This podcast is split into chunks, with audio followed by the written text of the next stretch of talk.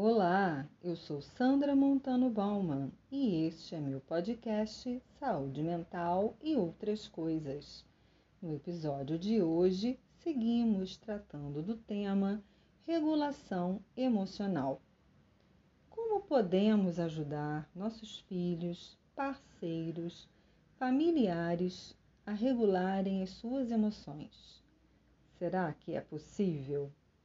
Bom, nós podemos oferecer um olhar compassivo e gentil direcionado ao sofrimento emocional do outro.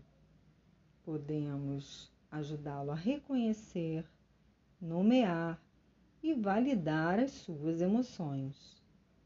É comum, principalmente nesse período de distanciamento social, isolamento, que as crianças estejam mais irritadas, tristes e até mesmo ansiosas.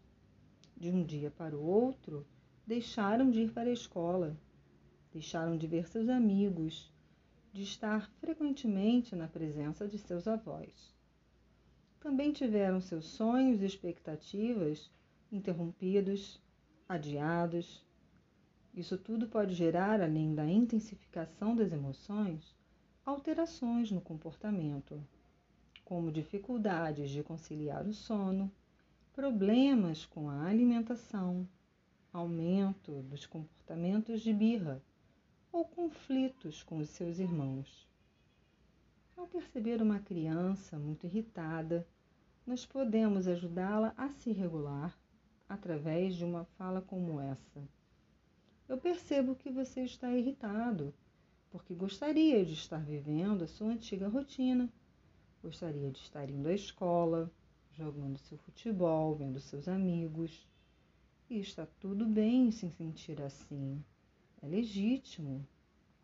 Isso significa que todas essas coisas são importantes para você. Mas agora é importante também cuidarmos de nós, daqueles que nós amamos. Tudo isso vai passar. A empatia, e a validação das emoções já ajudam bastante nesse processo de regulação, além de estar presente, disponível e oferecendo um apoio seguro. Este foi mais um episódio do meu podcast Saúde Mental e Outras Coisas. E eu sou a psicóloga Sandra Montano Bauman.